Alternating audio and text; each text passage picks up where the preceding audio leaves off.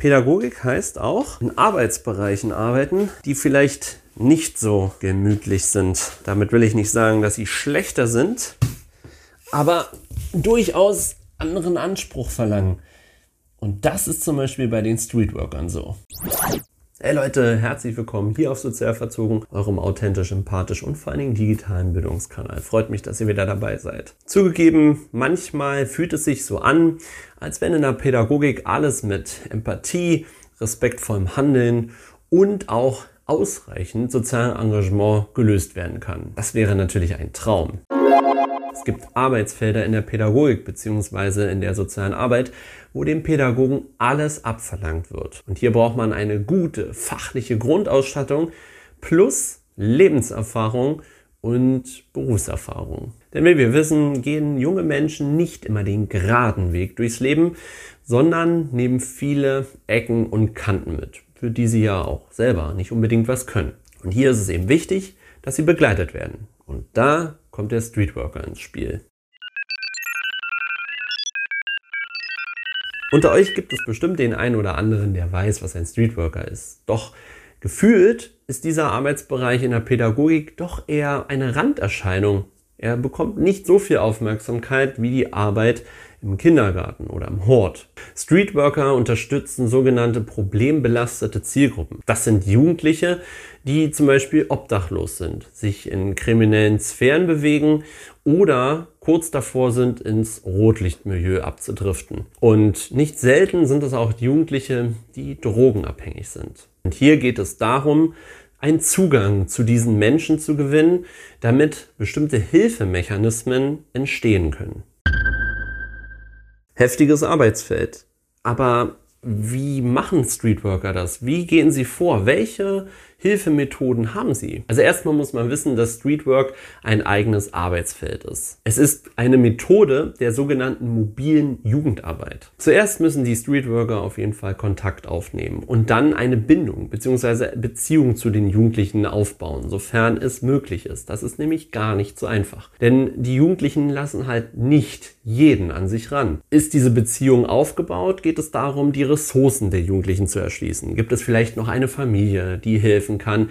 Gibt es einen Schulabschluss? Gibt es andere Lebensressourcen, die dazu führen können, die Lebensperspektive wieder zu stabilisieren? Ist das nicht vorhanden, muss eben eine Lebensperspektive aufgebaut werden. Aber das geht nicht von heute auf morgen. Man kann da nicht kommen und sagen, so, jetzt machst du eine Ausbildung, gehst wieder zur Schule und dann go. Nein, da muss man wirklich sehr feinfühlig vorgehen. Und ein großer Punkt in der Streetworker-Arbeit ist die Aufklärung. Die Aufklärung darüber, wie die aktuelle Lebensphilosophie auch schädlich sein kann. Das heißt, was passiert, wenn ich jetzt noch weiterhin Drogen nehme? Wenn ich vielleicht durch wenig sexuelle Aufklärung ein Kind bekomme, welche Verantwortung dahinter steckt. Was passiert, wenn ich mich der Kriminalität noch mehr hingebe? Was verbaue ich mir dadurch? Dafür bekommen sie eben die psychosoziale Unterstützung, damit die Kinder und die Jugendlichen aufgefangen werden können und nach und nach auch ihre Situation reflektieren und selbst verstehen, wo sie da hingeraten sind. Aber ein Streetworker ist natürlich nicht alleine unterwegs. Er versucht auch Netzwerke zu mobilisieren und aufzubauen, denn es gibt ja genug Hilfeorganisationen hier in Deutschland, die helfen können, die genug Background haben, um diese Jugendlichen auf den ordentlichen oder richtigen, je nachdem wie man es benennen möchte, Lebensweg zu bringen. Ich durfte selbst schon mit Streetworkern mitlaufen und ich kann euch sagen, ich hege großen Respekt für dieses Arbeitsfeld. Und es hat mir auch gezeigt, dass diese Jugendlichen keineswegs irgendwelche Rowdies sind und absolut rebellisch unterwegs sind. Nein, Sie möchten auch ankommen, sie möchten auch gesehen werden und die Streetworker sind Gott sei Dank häufig so leidenschaftlich unterwegs und versuchen alles daran, diesen Jugendlichen einen neuen Weg zu ebnen. Und um das tun zu können, verfolgen sie bestimmte Prinzipien.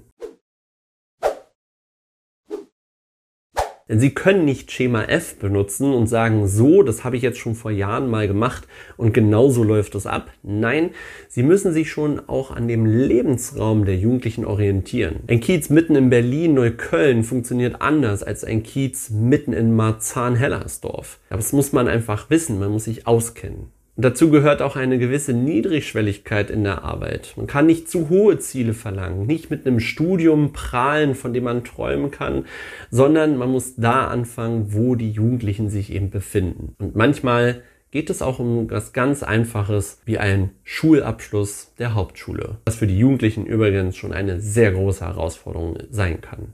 Und das A und O ist Vertraulichkeit. Sie brauchen die Beziehungsarbeit. Ohne Beziehung geht in der Streetworker-Arbeitswelt gar nichts. Dann kommen die nirgendwo ran. Sie können mit den tollsten Netzwerken kommen, wenn sie aber das Vertrauen der Jugendlichen nicht haben oder auch mal missbrauchen und verlieren, dann ist quasi die ganze Arbeit da nieder. Und irgendwo spielt auch immer eine gewisse Freiwilligkeit mit. All das, was die Streetworker anbieten, ist natürlich eine Idee. Das müssen Jugendliche aber nicht annehmen. Aber ich habe auch damals schon miterlebt, dass es bestimmte Verabredungen, Vereinbarungen gibt, die auch zwischen den Jugendlichen und den Streetworkern geschlossen werden. Quasi so eine Art Kuhhandel. Wenn ich das für dich tue, dann kriege ich auch was zurück und genauso behandle ich dich. Und natürlich gehört auch eine gewisse Parteilichkeit dazu. Die Streetworker sind pro Jugendliche, solange sie bestimmten Vereinbarungen auch Folge leisten. Sie unterstützen aber auch, wenn es mal komplett wieder kaputt geht. Und dann sind sie da und versuchen wieder mit viel Engagement den Jugendlichen aus dem Dreck zu ziehen, sage ich jetzt mal so salopp. Auf der anderen Seite ist diese Parteilichkeit aber auch so zu verstehen, dass diese Jugendlichen eben eine Unterstützung brauchen und als Signal an uns auch, die, die ja so mitten in der Gesellschaft stehen, die einen relativ geraden Lebensweg machen durften, sage ich jetzt mal, auch wir müssen verstehen, dass diese Jugendlichen Herausforderungen haben, die wir nicht hatten und es automatisch schwerer haben. Das heißt, wir müssen auch die Tür aufmachen von unserer Seite aus. Ziel.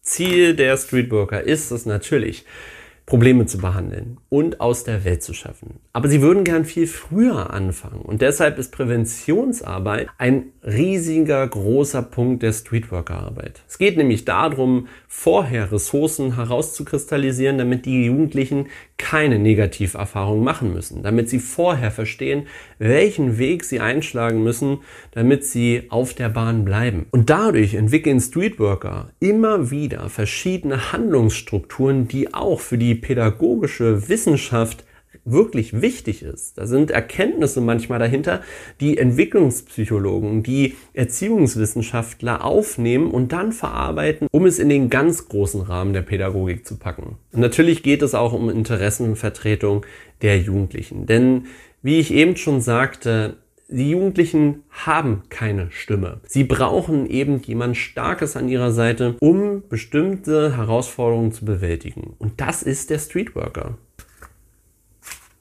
Naja, meine Graffiti-Künste sind jetzt nicht die besten.